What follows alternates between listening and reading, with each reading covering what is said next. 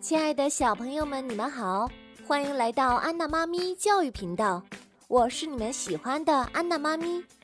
今天要为你讲的故事叫做《不得不说的谎言》。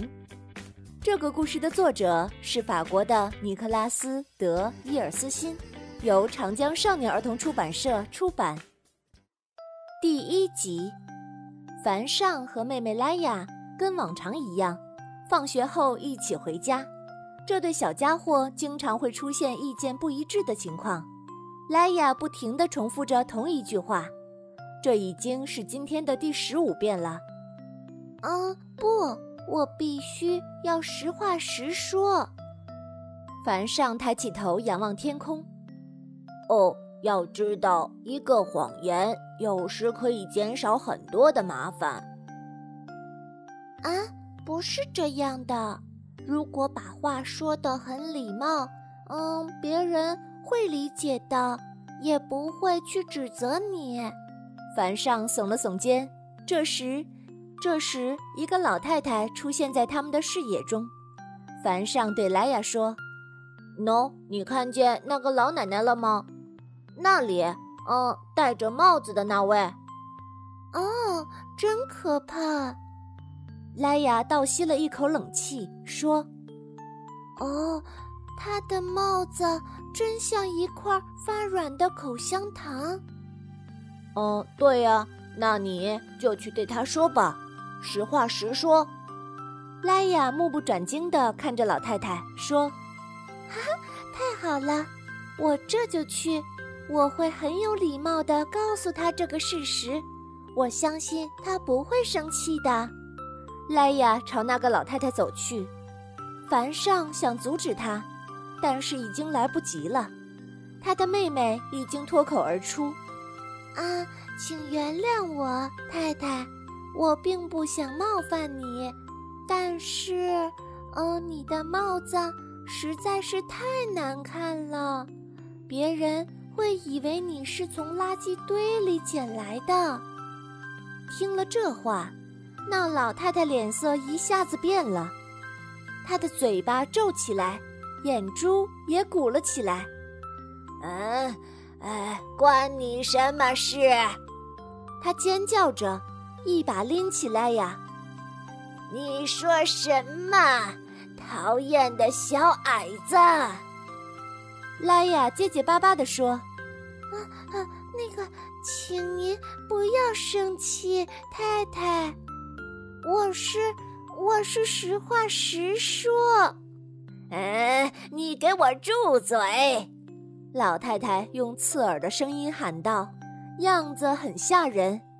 哼，我会教你怎么懂礼貌的，我说到做到。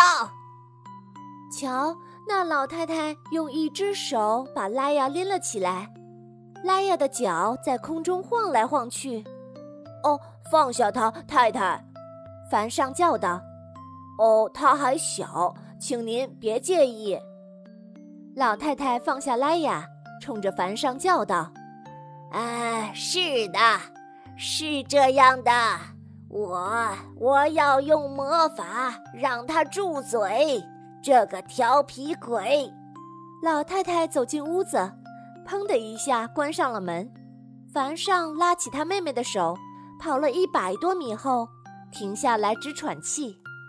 啊啊哦！太棒了！哎呀，这个老奶奶很重视我的话。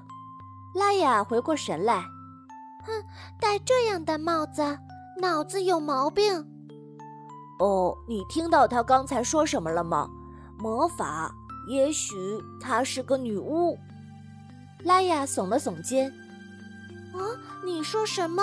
魔法，那是不存在的。哦，不存在。你看，他把你拎起来，就像拎一只小鸡，这不奇怪吗？嗯，这不能说明什么。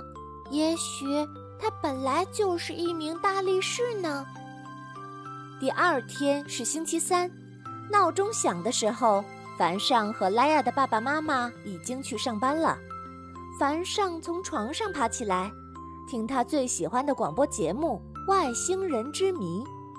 他推开妹妹的卧室，对她叫道：“喂，莱雅，起来了，广播节目开始了。”凡上没有听到莱雅的回答。哦，怎么回事？他的耳朵今天被棉花塞住了。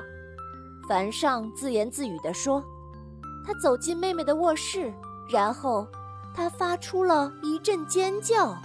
妹妹浑身长满了蘑菇。凡上的尖叫吵醒了莱雅，她嘟囔着说：‘嗯嗯，发生了什么事情啊？’莱雅睁开眼。”发现自己手上长满了蘑菇，啊！樊少，啊！救命啊！这是怎么回事啊？莱雅走到镜子前，晃了晃，然后他伤心的哭了起来。太可怕了！